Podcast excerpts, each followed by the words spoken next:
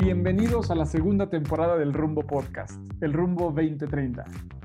Nuestro propósito es inspirar y acompañar a las empresas y a las personas a su mejor versión. Yo soy Tico Pérez Grobas y soy emprendedor serial, speaker, experto en psicología, cultura, comunicación y transformación organizacional. Y yo soy Alex Ureña, soy LinkedIn Top Voice, speaker, experto en bienestar, liderazgo y desarrollo de equipos de alto rendimiento. Hacemos este podcast para conectar, crear y generar conversaciones profundas con personas excepcionales, con líderes de empresas, con speakers, con expertos, escritores, deportistas, científicos, emprendedores, humanistas y líderes de opinión. Queremos contarte qué es lo que los llevó al éxito, de dónde obtuvieron fuerza para sortear las dificultades y qué experiencias marcaron sus vidas para ofrecerte a ti sus testimonios, sus ideas y los recursos y ejemplos de cómo poder desarrollarte personal y profesionalmente. Queremos ofrecerte reflexiones, inspiración, tips y perspectivas desde el lado humano e íntimo de las personas que han logrado cosas extraordinarias. Construyamos el futuro que imaginamos, construyamos el futuro que nos merecemos. Bienvenidos. Qué gusto, qué honor. Estamos con uno de los grandes y es un placer tenerte con nosotros, Mariano Menéndez. Qué honor, qué placer. Bienvenido a Rumbo 2030, la segunda temporada del podcast El Rumbo Podcast. ¿Cómo estás? Muchas gracias, Alejandro, Tico, por, por la invitación y el honor de, estar con ustedes. La verdad que, que bueno, lo, que están haciendo es muy interesante y realmente creo que cambia paradigmas y, apoya a muchísima gente ¿no? a seguir el rumbo. Pues muchísimas gracias, Mariano. Justamente eh, lo que queremos es seguir encontrando la manera de poder llevar unos mensajes, de llevar algunos recursos para toda la gente que está buscando justamente nuevas ideas, nuevas oportunidades. Y creemos que la experiencia que tienes, eh, toda la perspectiva desde diferentes ángulos, seguramente será muy enriquecedor para, para, algunas de las personas que nos escuchen y esperemos que sean muchas más. Y nos gustaría empezar eh, un poquito que tú te pudieras presentar y que nos platicaras sin toda la parte de protocolos, ¿no? Muy sencillo, muy simple. ¿Quién eres, Mariano? ¿Qué haces? ¿Cómo lo podrías explicar si fuera un niño de cinco años? A ver, eh, soy, un, soy un empresario de medios. Eh, empecé creando nuevos medios desde que tengo 16 años. Empecé trabajando de muy chico, empecé a trabajar a los 11, 12 años en la calle. Empecé pegando pósters de, eh, en Argentina. Eh, bueno, después creé una compañía de publicidad exterior, eh, dado una, necesidad que había en, el mercado. Y bueno, la hicimos internacional en, en toda Latinoamérica, también en Estados Unidos. Y bueno, hace 12 años que estamos en el mercado editorial. somos socios de, de Forbes en, en toda Latinoamérica y en algunos países de Europa. Eh, y bueno, tenemos una editorial muy importante. Eh, somos una compañía totalmente integrada con, con distintas eh, facetas, ¿no? Desde te, vemos en las redes sociales, te vemos en online y también cuando estás en, un, en, un semáforo con tu, con tu carro, ves vallas espectaculares o mobiliario urbano nuestro en, en toda Latinoamérica. Es increíble porque estás prácticamente en todos lados y han podido evolucionar y creo que el año pasado fue un momento cumbre en donde ustedes reaccionaron muy rápido, pero me gustaría ir unos pasos para atrás, Mariano, a ver si nos, nos puedes contar, porque el año pasado prácticamente todos los que estamos relacionados de una u otra forma a los, a los negocios, a las empresas, al emprendimiento, tuvimos una gran oportunidad, una gran lección y un gran reto. Tú viviste un reto de estos desde muy chico. Tú viviste eh, de alguna manera una crisis interna en, lo familiar que te llevó a detonar un potencial increíble desde los 11, 12 años, ¿no? ¿Qué fue lo que aprendiste de, ese, ese momento difícil en esa época y en qué se parece a lo que tuviste que hacer el año pasado? Eh, te digo la verdad, es, buenísimo, Tico, lo, que me preguntas porque es, es algo muy similar, ¿no?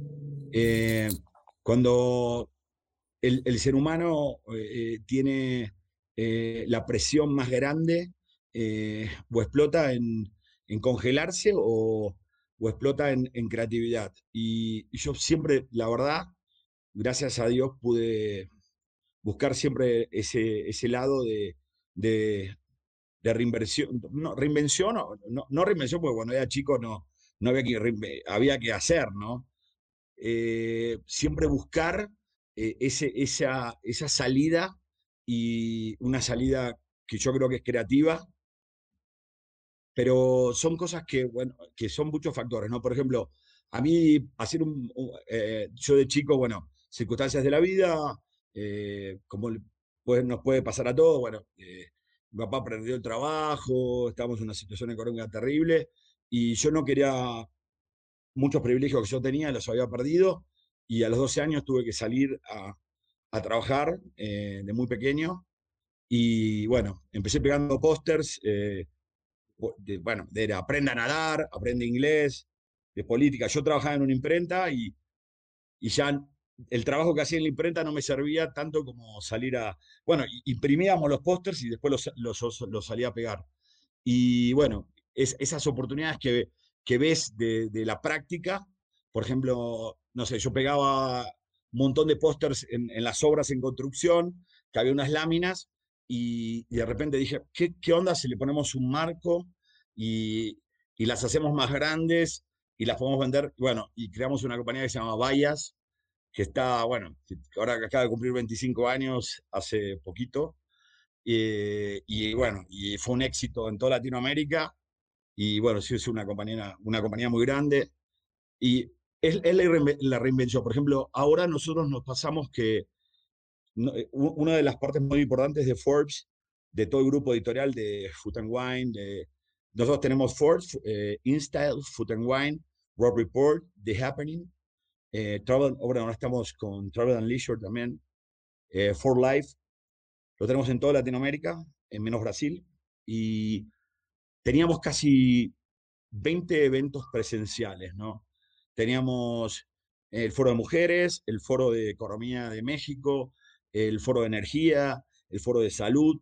Eh, los mismos se replican en Centroamérica, en Colombia, en Chile, bueno. Y y de repente todas esas inversiones, todo ese budget que había, dijimos, dijimos, ¿cómo lo hacemos? Bueno, vamos a generar en YouTube y en, eh, con YouTube y con varios aliados, vamos a hacerlos todos en webinar. Pero te digo, cuando la, la, la pandemia empieza en febrero y nosotros estamos haciendo en marzo el primer webinar, hicimos el primer webinar de Latinoamérica y, empezamos a, a mostrarle a las audiencias que en digital, por ejemplo, y les es parte del, del core business, que, por ejemplo, eh, nosotros hacemos el Sun Regis, ¿no? Hacemos el evento, el Foro Words. Van 1.500 personas, dos días, es un desayuno, una comida, eh, están todos con sus stands, y hacíamos un evento digital por internet y teníamos, en vez de 1.500, 2.000 personas cada día, teníamos audiencias de 300.000, 500.000. Decías, ¿qué onda? Mucho mejor servicio, mucho más contactos para el cliente, mucho... Y, empezó a entenderlo el cliente, porque al principio decía, es, también un director de marketing muy difícil decir, ah, cuando es muy fácil producir y ya tiene la dinámica del evento, y decirle, pará, hoy tienes una oportunidad mucho más importante pero vas a tener también que tenerles cosas para vender eh, también en su casa, ¿no? Porque eh, también ellos tienen que cambiar su, su, dinámica, ¿no? Eso es un poco lo que pasó, ¿no? Eh, la verdad que hicimos casi sesenta y pico eventos en el 2020. Fue algo increíble porque nuestra directora, que es Elisa, decía, no puedo creer, facturen más que, facturamos más que lo que facturábamos antes en presenciales. Y, y la verdad, con costos, porque tiene mucho costo producir un evento en un hotel. En un hotel, en un predio, en lo, que sea. Eh, tenés personas, eh, iluminación. Y la verdad que los pudimos hacer increíbles con una participación muy fuerte eh, en, todas las redes, ¿no? Yo creo que ese tipo de cosas donde tenés la presión, donde tenés mucha gente que trabaja y tenés que buscar la salida, eh, y no son eh, ideas nuestras, la verdad, son todas del equipo, ¿no? Porque nosotros, la verdad que el, talento que tenemos en la compañía es el que determina todo esto, ¿no? No, no se puede poner, la verdad que es un talento de, equipo. Eso es. Está, está totalmente en tono con lo que nosotros pensamos, ¿no? Creemos que la gente es la que transforma las empresas, que, que la gente eh, es la que, la que crea y la que desarrolla y la que mueve el mundo, y que las empresas son, son un canal de desarrollo, ¿no? las empresas son un canal de, de expansión, eh, de, de, formar este pensamiento exponencial. ¿Qué, ¿Qué, piensas tú en ese sentido, ya que lo tocaste? Digo, hay, hay mucho que explorar, pero ¿qué, ¿Qué has logrado o cómo ves a la gente que te ha acompañado a lo largo de tus emprendimientos que se han convertido en grandes empresas? Eh, ¿cómo, es que eliges a estas personas? ¿Qué es, ¿Qué es lo que buscas en la gente? ¿Cómo es que eh, consideras a tu talento? yo creo que lo que es, primero que la pasión en lo que, lo que hace, eh, después tipo la lealtad y los valores que tienen las personas, ¿no? Que estén alineados con lo que uno, con lo que la, compañía y la cultura de la compañía tiene. Y, también es importante eh, ese, ese sexto sentido que tiene. Yo te digo, la verdad, soy partidario de que mucha gente, eh, a ver, y a veces te duele, ¿no? Porque hay mucha gente que, que es buenísima y te dice, después de, no sé, 10 años, 8, 14, te dice, voy a poner mi propio negocio y tenés ese, esa dicotomía de decir, por favor, te quiero retener, te quiero que te quedes. Y, llega un momento que son como hijos que te te voy re bien, hazlo, cuenta con mi apoyo, sigues en el network y, y yo a veces estoy contrario De, de, lo que son los no compete agreement, de eso que para mí es, es, es imposible coartar a la persona que se te vaya a, otro lugar o que te haga una competencia porque es, es, es, es en contra de la evolución de la gente, ¿no? a veces tengo con socios y con, en, en consejos de administración tengo mucho, eh, en esto tengo muchas diferencias porque yo, yo pienso que es, es una condición increíble de ese tipo que era tan bueno, que siempre apostaste con él, era obvio que iba a, volar, ¿no? Eso es, pero es, es, algo, yo creo que el, equipo es fundamental y, y, la evaluación de la gente también. Claro, con, con esta historia que, que además es esto muy distinto, ¿no? Contarlo desde lo teórico y desde tu caso, pues desde la experiencia, ¿no? Ahí están las evidencias y considerando que para ti la formación del equipo, la relación con los colaboradores ha sido uno de los determinantes para tener el éxito que has tenido, ¿qué le podría recomendar a la gente que está en el proceso de formar sus equipos, de seleccionarlos, de involucrarlos? Hablabas del sexto sentido, ¿no? Que de repente es como esta parte de la intuición, que no sabemos cómo, pero que te ha funcionado y veo que muchas de las personas que están emprendiendo eh, tienen su propio tope al momento de formar ese equipo y delegar las responsabilidades o poder formar alianzas y poder repartir la carga de trabajo o encontrar nuevas alternativas. ¿Qué les podrías o qué nos podrías decir que nos sirva como experiencia de a lo mejor un caso que haya marcado tu vida o que recuerdes ahorita como el más determinante o uno de los más relevantes? Eh, eh, lo más importante yo creo que es los incentivos. me parece que sí, eh, a ver, en la formación de los equipos y en lo que es el talento, eh, sí tiene que haber incentivos claros de medición, ¿no? Eh, cuando a, veces no tenés claro ese, y, también lo que es la gente pueda tener una individualidad en la compañía, ¿no? Nosotros sí, no sé, siempre yo cuando delego, delego al 100%. Después te puedes equivocar o no pero hay, que dar ese mandato de, porque tampoco, mm, a ver, uno tiene que estar para otras cosas y otra gente tiene que estar, tiene que estar bien dividido. Y, yo veo que hay gente que hace micromanagement y está, y quiere estar en todas partes, y no puedes estar en todas partes. Y si quieres que tu, tu corporación sea grande, vas a tener que delegar, si no, nunca va a crecer. Vas a tener que delegar, sí te vas a tener lo macro, sí vas a tener que tener yo creo que hay mucho más control ahora con todo este tema de, de la Junta Sensún.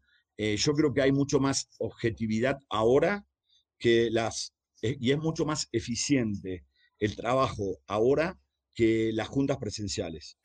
Eh, creo que las juntas presenciales se, perdía mucho tiempo en muchas cosas y ahora es, te conectas, eh, no sé, yo creo que también hay un cambio de paradigma muy fuerte en todo lo que fuimos aprendiendo en el 2020, ¿no? Eh, sí, es un parteaguas muy fuerte lo que pasó. yo creo que vamos a tener un tiempito más largo con todo esto. Y bueno, esto ha movido la economía y ha movido todos los sectores, ¿no? Eh, ahora, no sé, ves que la, la, cómo están bajando las valuaciones de, activos en Estados Unidos, eh, de grandes grupos de, que tenían oficinas, real estate, eh, cómo se van transformando en Europa lo que iba de, de, lo que era todo oficina, se va pasando a residencial, cómo los centros de logística ves en, tanto en Estados Unidos como Europa, también se van cambiando, ¿no? Hay más centros de logística, eh, como que a los tipos que estaban en real estate, no sé, las fibras, por ejemplo, eh, sí se le va a subir más lo residencial y lo logístico, pero sí se le va a bajar la oficina, es, es una realidad. Eh, había una sobre, ¿cómo te puedo Había una sobre ocupación de, de metros cuadrados, ¿no? Estamos aprendiendo de todo, estamos aprendiendo en activos, estamos aprendiendo en eficiencia, estamos aprendiendo en controles, estamos aprendiendo también en recursos humanos porque eh, aparecen nuevos paradigmas de, a ver, la luz, eh, la luz, eh, la conexión de la persona que está en la casa. Em, empieza a haber muchas cosas, ¿no? Están cambiando desde las regulaciones, leyes laborales, por ejemplo, en España se está ya poniendo de que parte del porcentaje de la luz, del gasto de, la persona que trabaja de la casa, se pague. Eh, son ya leyes y formas que, que están en Estados Unidos también. Eh, hasta eh, cuánto van a grabar los impuestos en, tanto en, Estados Unidos como en Europa, la gente que trabaja en la casa o trabaja en una oficina.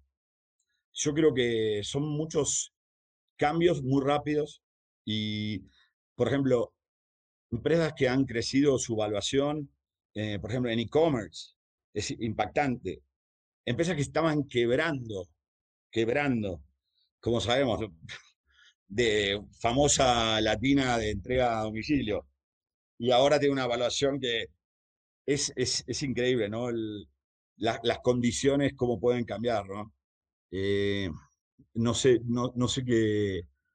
Por, por ese lado, yo creo que también la gente se está dando cuenta que hay una nueva forma de trabajar y el talento eh, se tiene que adaptar también a las nuevas formas que, hay, ¿no? Porque es difícil también saber qué está haciendo una persona que está siendo paga estando en la casa, ¿no?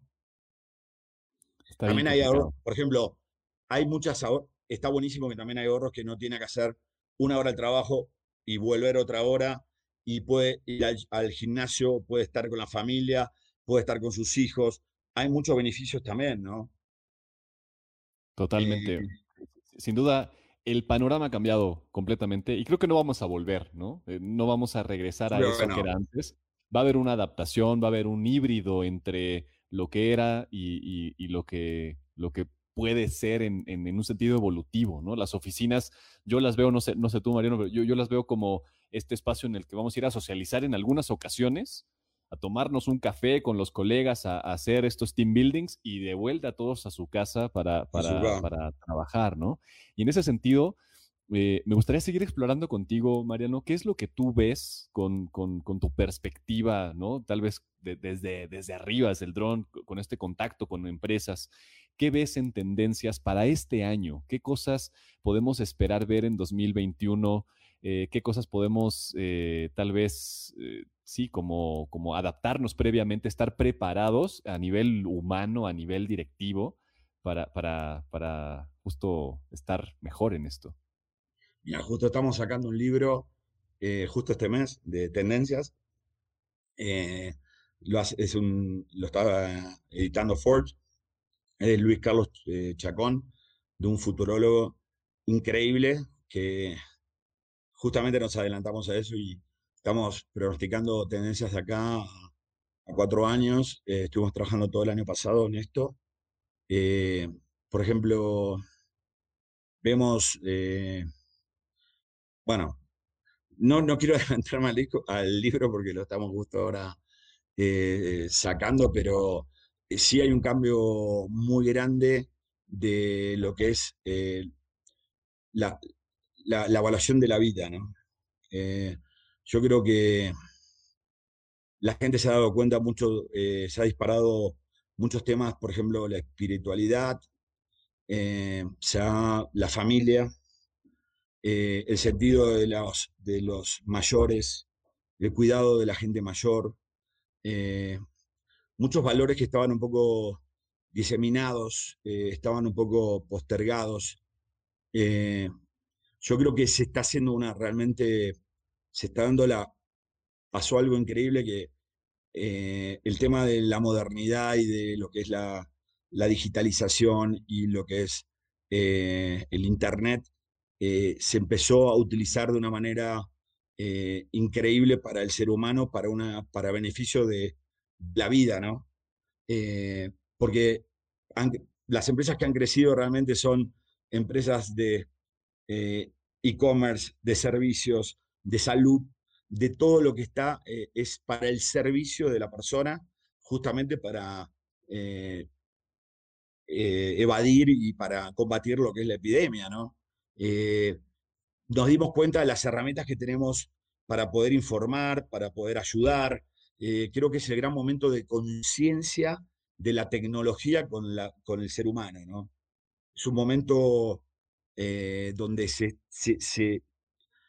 el ser humano puede agarrar y, decir, eh, sí, la tecnología nos, está prestando, nos está prestando, nos está dando una mano, ¿no? Eh, es un poco lo que, que, yo creo. Otra cosa muy, muy importante que, que vi es, es la prevención que tienen que haber las, las, las, las personas sobre lo que es eh, la coyuntura, ¿no? Eh, no, no, no, tenemos, la información nos está eh, haciendo adelantar totalmente a, lo que es respuestas de tanto de mercados, de, de, la pandemia, de esto, de, y, algo muy, veo muy polarizado también lo que es la, política.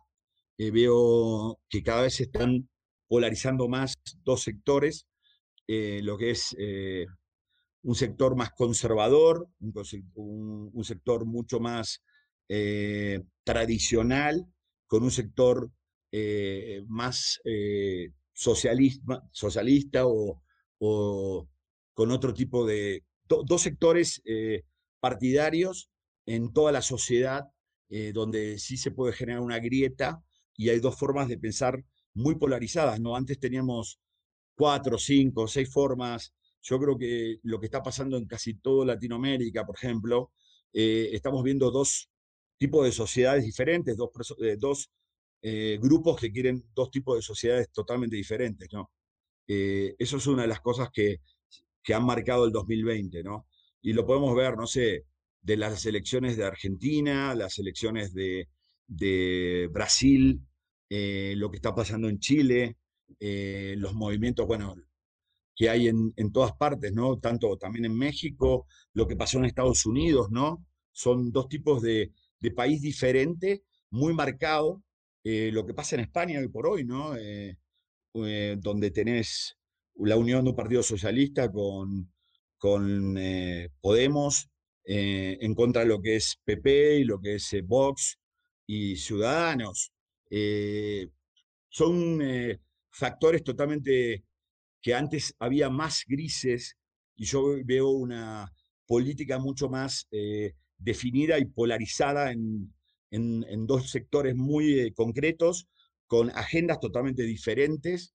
Eh, tenés una agenda antiaborto, tenés una agenda totalmente mucho más proempresarial, donde menos impuestos y tenés una totalmente abortista, con otro tipo de, de, bueno, suba de impuestos, eh, mucho más eh, carga una, una política donde el Estado es mucho más grande y protector.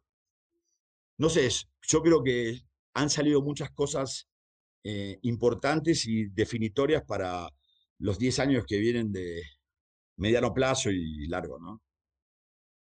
Bien interesante porque... No sé cómo lo ven ustedes, ¿no? Seguro, porque mucho se habla, ¿no? De cómo en este momento tan polarizado, eh, como medio de comunicación, como generador de contenidos, eh, hay una gran responsabilidad.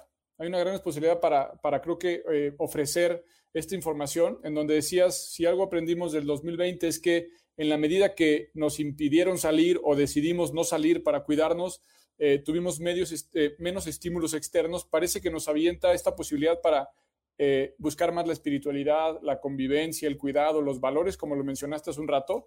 Y yo quisiera preguntarte, como medio, eh, como bueno, como muchos medios, ¿cuál es la postura? Porque en todas las sobremesas prácticamente o en todos los Zooms con amigos se habla mucho de cuidar lo que consumes de información, porque prácticamente determina la manera en que ves al mundo, la manera en que emprendes, la postura que tienes frente a un gobierno, frente a las nuevas ideas, frente a abrazar la tecnología o no. Y creo que de, alguna u otra manera, como lo ponía hace rato en LinkedIn, tú y todos los medios eh, en los que tienes relación y tienes injerencia tienen esa gran responsabilidad. ¿Cuál es tu postura ante, ante esto? Mira, como medio, a ver, nosotros lo que hacemos es informar, ¿no? Eh, yo creo que como, como, como recién te contaba, donde tenemos seres humanos, eh, un equipo, eh, talento, también depende mucho también de, la gente que trabaja ¿no? en, los medios. ¿no? Eh, yo puedo tener una idea y a veces o, el consejo de administración o, los directores y, a veces lo, que, lo que guardamos es la libertad total de, de lo que es eh, la opinión dentro de lo que es la compañía. Eh, hay muchas cosas que se publican que yo personalmente a veces no, no, no coincido o no estoy de acuerdo. Tratamos justamente por eso, está hecho por, por personas. Es muy difícil tener una tendencia o tener una bajada de línea porque no, no la, la verdad en nuestro medio no la hay. Y también son muchos países donde tenemos que hacer una curaduría eh, Obviamente que sí vamos a estar siempre pro a la empresa, porque lo que hacemos son, es contar historias de éxito, que es un poco eh, lo que hace Forbes en, todo el mundo. Y sí somos pro totalmente al emprendedor, pro a, la empresa que genera riqueza, que genera impuestos, que genera eh, bienestar para la gente. Y sí, sí este, en esa postura te podría decir que estamos todos de acuerdo.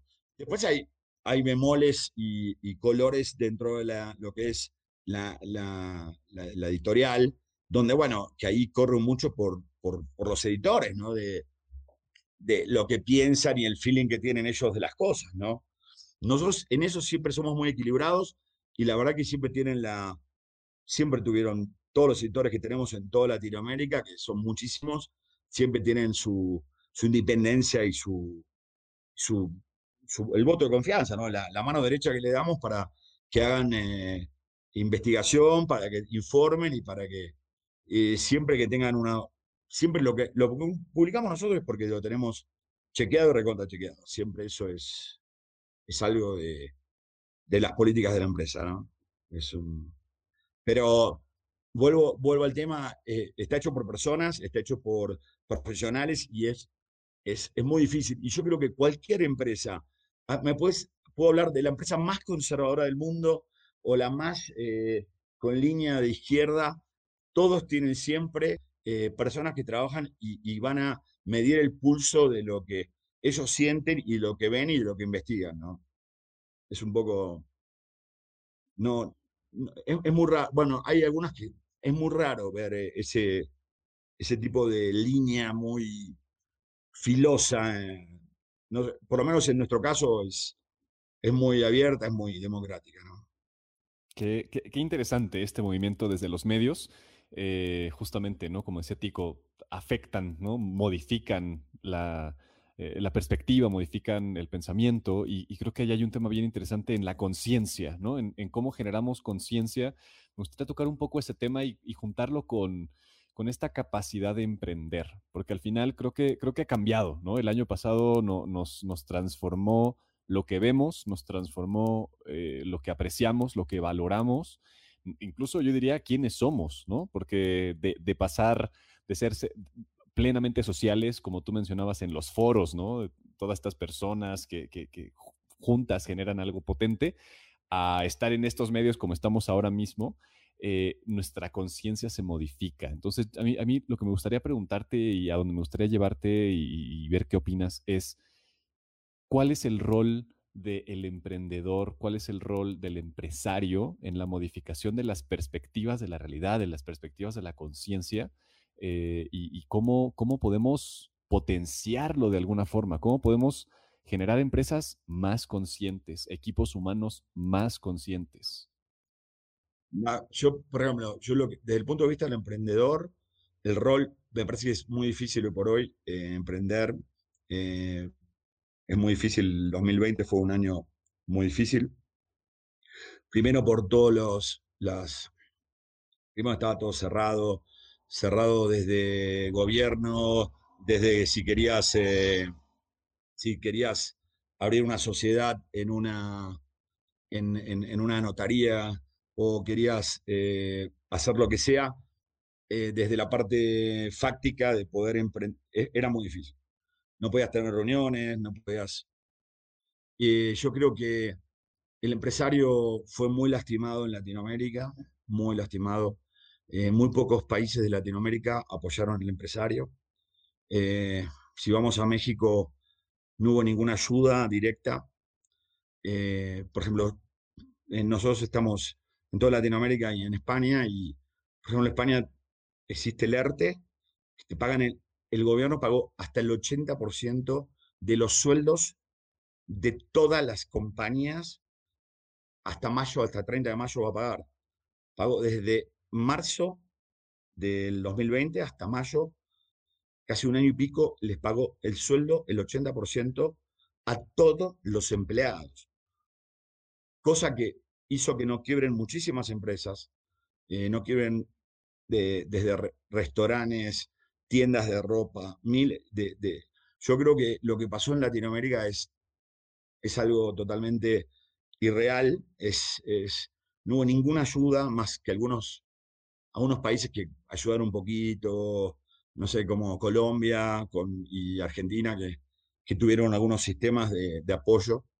Eh, Estados Unidos aunque lo veamos así, prácticamente Trump ayudó a todos los comerciantes y empresarios y empleados. Ninguno dejó cobrar.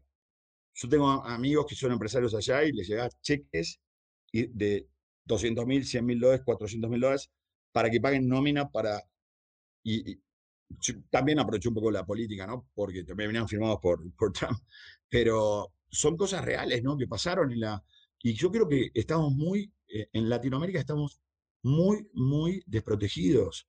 Eh, nosotros eh, somos la base de, de, de, todas las acciones sociales, de los planes, de todo, somos nosotros, con los impuestos que pagamos y con la riqueza que generamos. Y fuimos totalmente bastardeados, ningún tipo de ayuda. Yo creo que es muy difícil en ese sentido y más para los la gente que está emprendiendo, los jóvenes que están emprendiendo. Eh, me parece que, que fue un, año muy difícil y también para el empresariado, ¿no? El empresario tuvo que recortar, eh, tuvo que llegar a acuerdos, eh, tuvo que... Y, ningún apoyo real del gobierno, ningún apoyo. Y la verdad que no, no, no, sé, no sé por qué son sistemas que, que, son diferentes, pero eh, es, yo vi muy desolado ese, ese apoyo a, los generadores, ¿no? Eh, después, bueno, todos tuvieron que inventar cosas nuevas, eh, ver cómo podían subsistir. por ejemplo, no sé, un restaurante empezó a hacer más reparto a domicilio, no sé, tiendas no sé, lo que pasó aquí en, que se puedan planificar, que se puedan haber tranquilamente manejado mejor. eh, la gente no, pudo comprar un regalito de Navidad a, su eh, son, me parece que en, eso los empresarios somos mucho más rápidos y resolvemos y tenemos una, un, tiempo de respuesta más rápido y, nos solidarizamos mucho más que, bueno, que las, que las corporaciones políticas, ¿no? que es, es una realidad. ¿no? Creo que eso, lo, lo, dejó justamente en, el contexto, como dices Mariano, ¿no? ante la dificultad o doble dificultad. Siempre ha sido difícil emprender, generar eh, equipos de trabajo, eh, generar oportunidades, eh, lograr historias de éxito como estas que ustedes transmiten. No por nada las estadísticas nos dicen que más del 85% de las empresas antes del COVID no existían más después de cinco años, ¿no? Creo que el año pasado vino a, hacer una selección natural eh, entre estos proyectos o empresarios o emprendedores que tenían ya ese, ese ADN para poder sobrevivir a, a estos retos y, es curioso porque ante esa dificultad nos ha tocado escuchar y ver muchas historias de grandes éxitos que por su cuenta o yo, yo, yo veo algún factor eh, en común que hubo, a ver qué, qué, piensan ustedes, pero en muchos de los casos las empresas que lograron trascender estas pymes, cuando se aliaron con alguien más, ¿no? cuando, cuando unieron fuerza, cuando compartieron recursos, encontraron una alternativa. Y creo que el hecho de que hayamos entendido que no va a venir apoyo externo, ¿no? que no va a venir eh, esta mano invisible a, hacer algo por nosotros, tuvimos que asumir la responsabilidad de que o éramos nosotros o no iba a pasar. Y creo que aquellos que ya teníamos parte del camino recorrido, eh, no estábamos dispuestos o no estamos dispuestos a poner en juego lo que hemos construido, ¿no? Y que hemos encontrado justamente una manera de reinventarnos, de rehacernos, de eh, modernizar la propuesta, pero que lo interesante es, parecía que en el imaginario colectivo, al empezar este año íbamos a estar muy diferente, ¿no? Como que iba a bajar el reto, como que ya iba a ser más fácil y como que ya hemos pasado lo difícil, pero parece que esto se va extendiendo, parece que el camino todavía falta, como empezaste diciendo. Y entonces, ¿cuáles serían eh, las recomendaciones que harías para las empresas ya desde el punto de vista comercial, Mariano, de qué es lo que tendrían que hacer para poder comunicar de la mejor manera a su público, a la comunidad, quiénes son, qué hacen, para qué lo hacen y que puedan entonces fomentar que el público se entere para que puedan ganar credibilidad, participación, incrementar sus ventas o recuperar parte de lo perdido. Bueno, yo, yo veo que distintos sectores eh, han crecido muchísimo, ¿no? Eh, por ejemplo, en el sector de alimentación, eh, no han tenido, creo que han crecido muchísimo. Al, tener familias que están, no sé, la rutina diaria de la gente que come en la calle, esto que lo otro, bueno, empezó a comer en su casa, los supermercados empezaron a, a vender más. los que, por ejemplo, lo que sí veo que es terrible para todos los, no sé, por ejemplo, 23.000 eh, restaurantes que hay en México. Sí. Veo que es una locura, pues eh, de las dos, ahora se, abrió de las 12, por ejemplo, de las 12 a las 6 de la tarde y, tienen unas estructuras de costos fijos, de rentas, de empleados, de muchísimas cosas y no soporta. Están perdiendo dinero desde marzo y están perdiendo y, van cerrando y son sectores que no, no, no, por ejemplo, otros, eh, no sé, todo el tema de salud y de cuidado, gimnasios, todo, centros de estética, todo eso, están cerrados prácticamente. No hay ningún tipo de posibilidad que puedan, eh, dentro de lo que son estas condiciones, y, pero es una realidad lo que estoy diciendo, no, no, no estoy, es una realidad, pero son empresarios, gente que tiene empleados, familia, profesionales y que no, no van a poder, no están abriendo sus puertas, ¿no? Y según qué sector van a poder reinventarse, otros van a tener que, lamentablemente van a tener que quebrar, porque esto sigue para largo, esto va para largo, yo creo que estamos empezando peor que el 2020, no mejor. Eso es mi, mi punto de vista, porque nosotros, la pandemia viene en México a mediados de marzo se empieza a hablar de pandemia, no se sabía. En abril, de, en abril mayo detona, pero acá ya estamos entrando desde diciembre, ya con políticas de, de gobierno, con, de, de, que se pueda abrir, que no se pueda abrir, que se puede hacer, que no se puede hacer.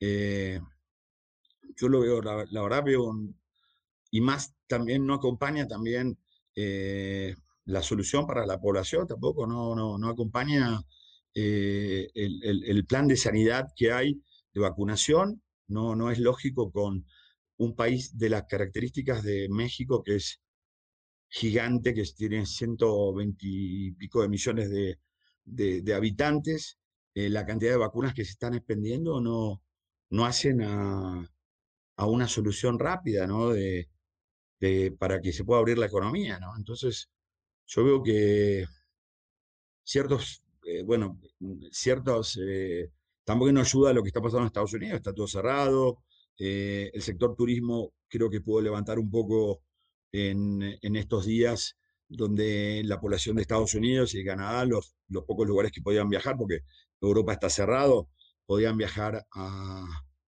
a México, pero ahora no van a poder viajar porque la, la, según hoy lo que el dictamen que puso eh, el nuevo presidente Biden de, que no se puede, que hay que hacer una, una cuarentena obligatoria cuando viene uno de México.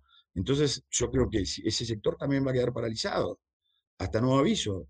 Eh, tenemos un, escenario muy complicado, un escenario donde sí vamos a tener que tomar el toro por las astas y, tanto gobiernos, sindicatos y empresariado va a tener que, que, apretar y, ver bien y hacer, un, eh, hacer una nueva, una nueva eh, una nueva conciliación y una mesa donde se puedan sentar los sectores y, hablar realmente en serio y, es muy preocupante lo que está pasando, la verdad. Es eh, no solo para México, para toda Latinoamérica, ¿no? Es, a mí sí me tiene muy, muy preocupado porque, porque sí son por ejemplo, en, nuestra empresa son muchas personas que trabajan, son muchas familias y, y realmente es una responsabilidad muy, muy grande, ¿no? Y, y otro año como el 2020, yo no, no sé hasta cuando, por lo menos nosotros podamos eh, aguantar o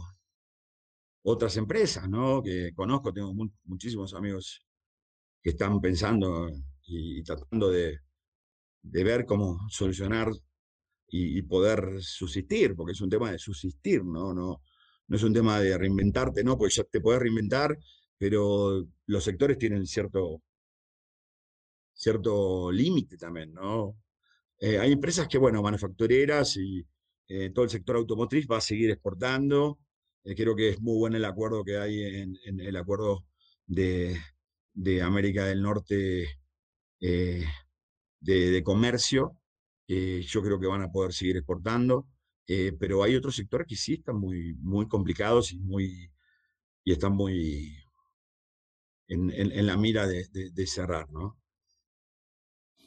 Está, está preocupante y, sin duda yo concuerdo, es, es, un año en el cual tal vez lo hemos normalizado, no, no en esta nueva normalidad, sino hemos normalizado la dificultad en la cual estamos viviendo, pero sí, o sea, sin duda empezamos el 2020 con una perspectiva de comernos el mundo y el mundo nos comió a nosotros, ¿no? Y tuvimos que, que nadar contracorriente y ahora empezamos un año en el cual pues hay más casos que nunca, hay una vacuna, pero como tú dices, está, está distribuyéndose a cuentagotas. Eh, hay, comercios y hay industrias que, están muy afectadas, hay otras que están surgiendo.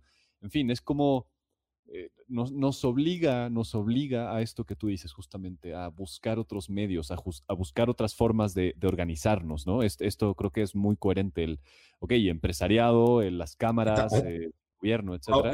mira, te voy a contar algo. Sí, sí, sí. Estaba hablando con un presidente de... Oh, lo perdimos. Bueno, interesante aquí la, perspectiva en lo que regresa ahorita Mariano, pero igual yo creo, Alex, como decías, ¿no? La, importancia y ahora más que nunca de poder eh, unir esfuerzos, de poder ser muy estratégicos, mm. de poder analizar eh, el entorno, de entender todo lo que interviene para que tu proyecto o el proyecto de cualquier persona pueda salir adelante.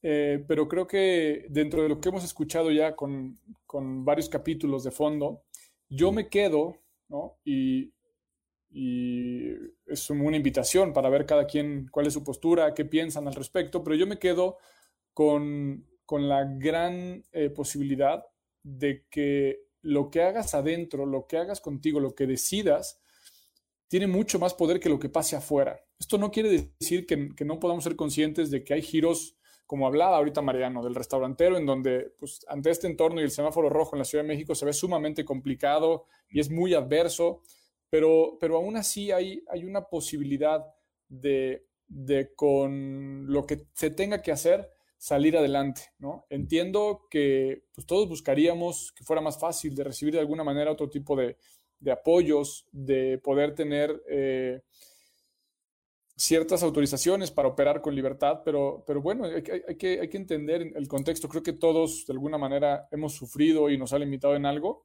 uh -huh. pero un poco la, la invitación es, en resumen, creo, ¿no? Es esto va a pasar. Así empezamos este, este podcast, ¿no? Con esta declaración de Leo Picholi por ahí de decir, esto va a acabar, ¿no? Eh, lo, vamos viendo cómo va progresando. La siguiente es la posibilidad de, ok, frente a todo esto, ¿qué sí puedo hacer? Frente a todo esto, ¿cómo lo puedo atender? Listo, Mariano, nos ibas a seguir contando por ahí algo que se ve que estaba interesante, que hasta se cayó el internet. No, no, le estaba comentando que, por ejemplo, no sé si ya lo dije o me escucharon o no. Eh, no. Estaba hablando con un presidente de uno de, las, de los laboratorios más importantes del mundo, presidente mundial, ¿eh? Sí, sí, sí. Y me decía que ellos le urgía la vacuna. Le digo, pero me dice, nosotros pusimos todos los investigadores, invertimos 20 veces más. Le digo, le digo, es un gran negocio. Me dice, no, olvídate, me dice, estamos perdiendo muchísimo dinero en todas las líneas. Le digo, ¿cómo? Refríos, no se contagia la gente. El resfrío común, dice que a mí en la semana tienen, tienen tabulado un resfrío común, ¿cuánto le deja en todas las medicinas que tomás? Le deja, es increíble, hepatitis, varicela, esto, eh, miles de enfermedades que, que hacen al, al, core business o al cash cow de, de la compañía. Y, y, decís, increíble, hasta estos tipos que te venden la, están más preocupados que nunca, porque no, no, no le está saliendo las cuentas en, en todo lo demás negocio. Qué, qué, curiosidad, ¿no? Hasta las, hasta ah, las muy loco, ¿eh? están sufriendo, ¿no? Porque no nos estamos enfermando tanto de otras cosas. ¿no? Exactamente. Y, decís, y le pegan la bolsa a los tipos.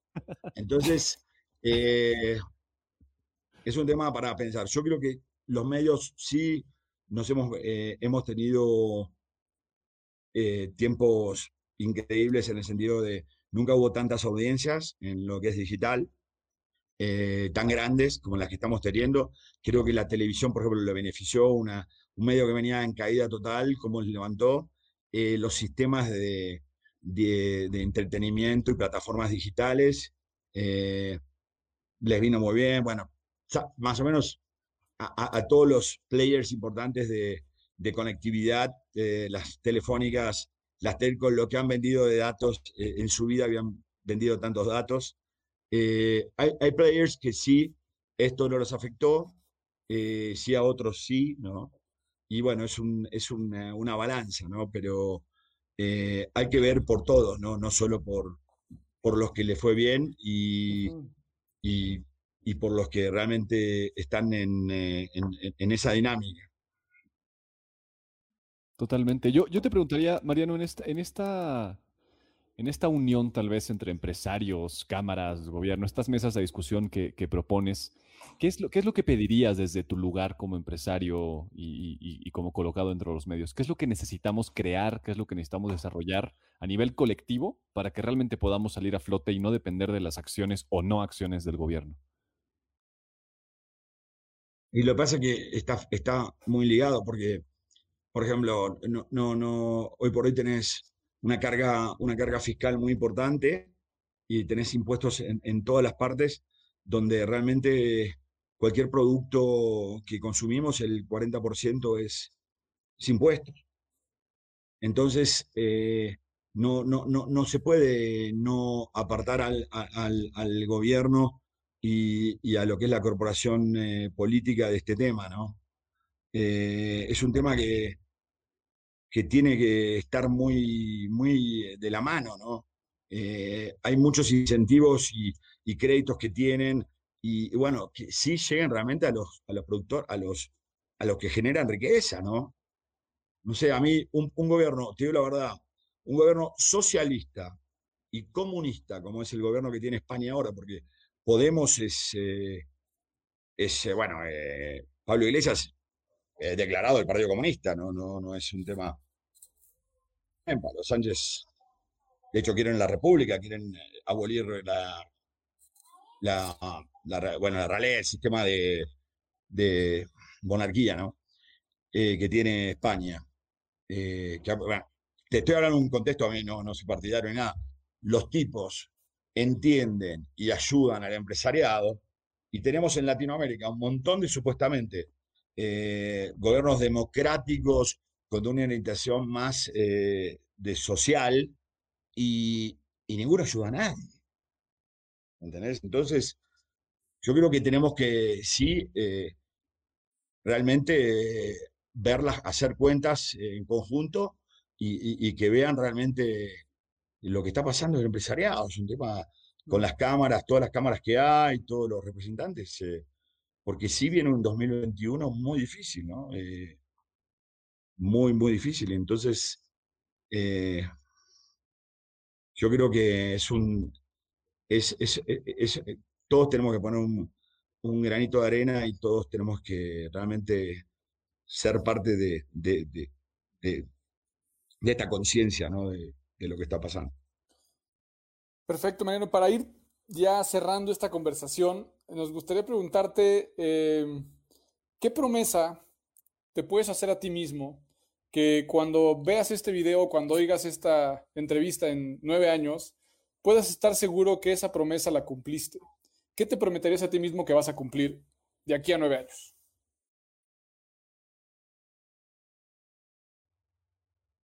De, en el corto de mediano, bueno, promesa. Mira, tratar de tratar de poder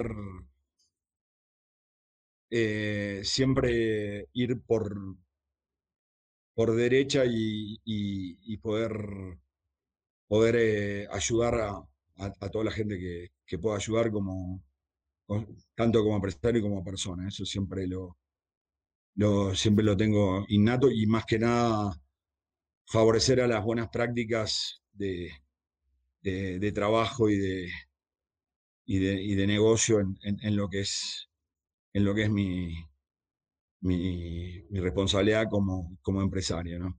Pero más como persona, si me decís, y tratar de siempre mejorar, ¿no? El tema también con la familia, con tener más tiempo con, con mi hija, con mi familia, eh, tener más tiempo con los amigos, con la gente que uno quiere, ¿no? Que, es lo, cuando, es lo más importante, ¿no? Más, más que, que los negocios y más que, que, que, otra cosa, ¿no? Pero, realmente darle importancia a realmente lo que merece importancia.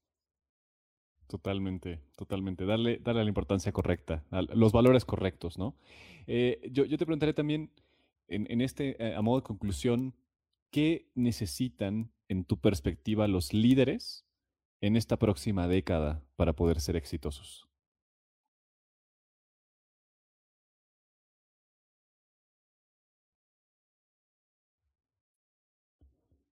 Creo que lo. Creo que se nos, se nos quedó otra vez. ¿Tú qué, ¿Tú qué consideras, Tico, que necesitan los líderes en esta próxima década?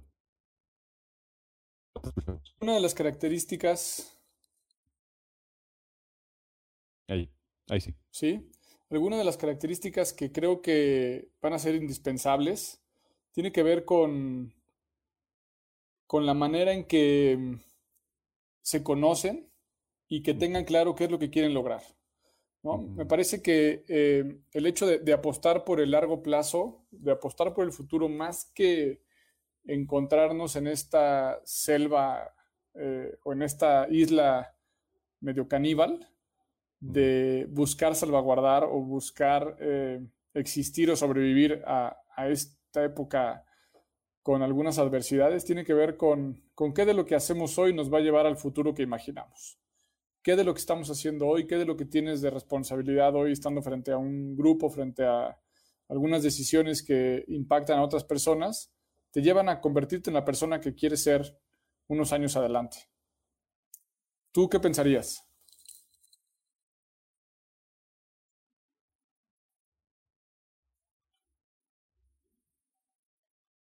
Bueno, creo que no sé si fueron todos o fui yo, pero con esto, eh, esperando que se puedan conectar en unos minutitos más, creo que por ahí está Alex. Ha sido, no nos han jugado a favor los dioses del Internet.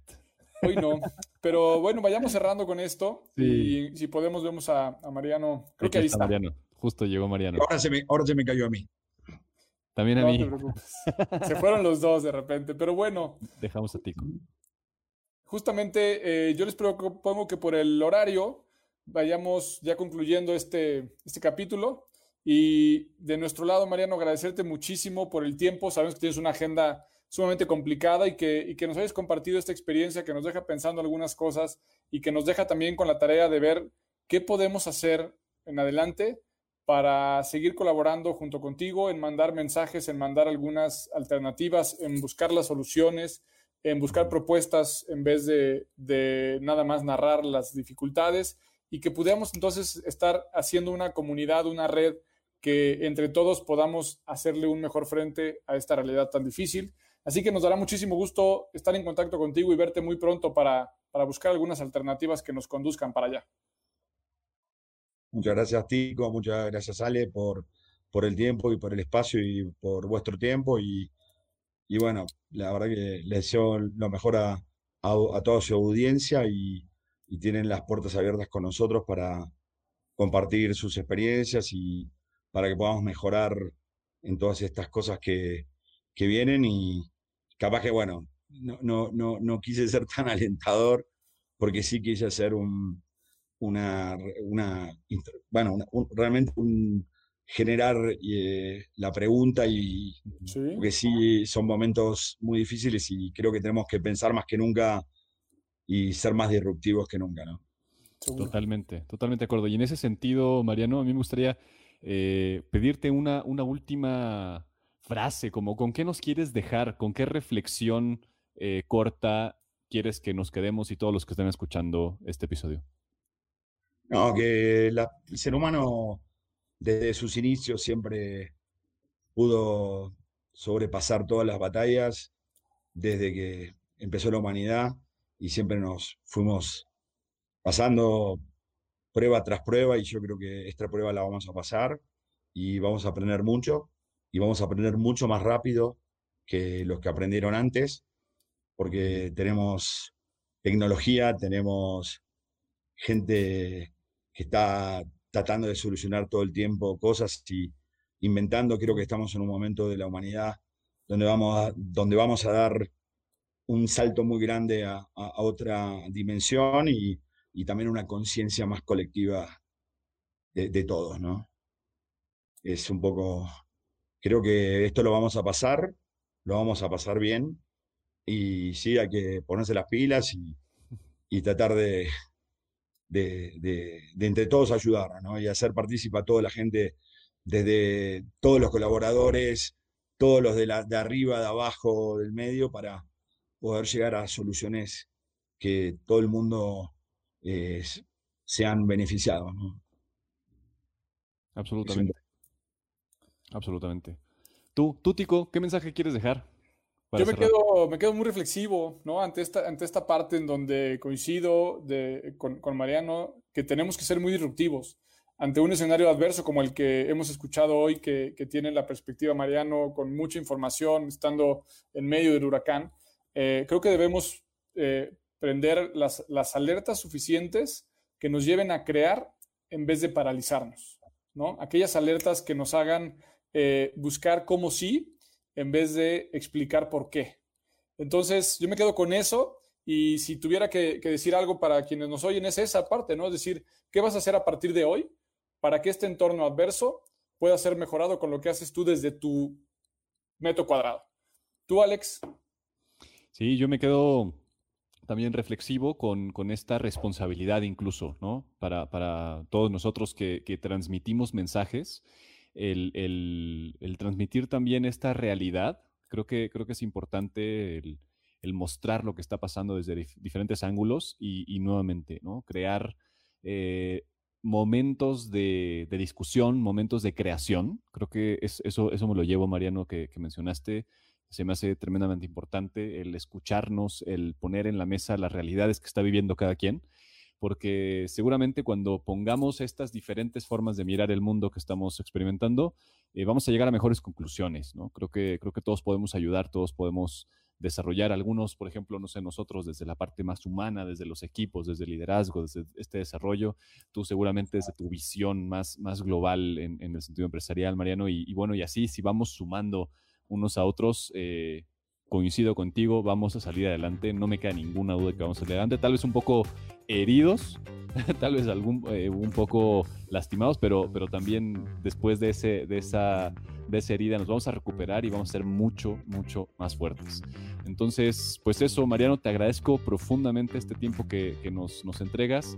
Espero que nos veamos pronto, tanto físicamente como digitalmente, y, y pues muchísimo éxito y, y fuerza ante esta adversidad que vivimos.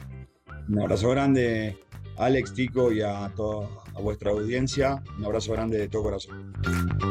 Gracias por acompañarnos en este capítulo y muchas gracias por llegar hasta el final. Celebramos estar cerca de ti y te invitamos a que sigas tomando acción para continuar rumbo a tu mejor versión. Son muchos los que creen que no se puede. Son muchas las malas noticias, son mayoría los que prefieren quejarse que proponer. Tú diste un paso rumbo a tu mejor versión invita a alguien más a que también lo dé contigo. Sigue y taguea a Empresas con Rumbo tanto en LinkedIn como Facebook e Instagram o en los perfiles personales de Alex o míos.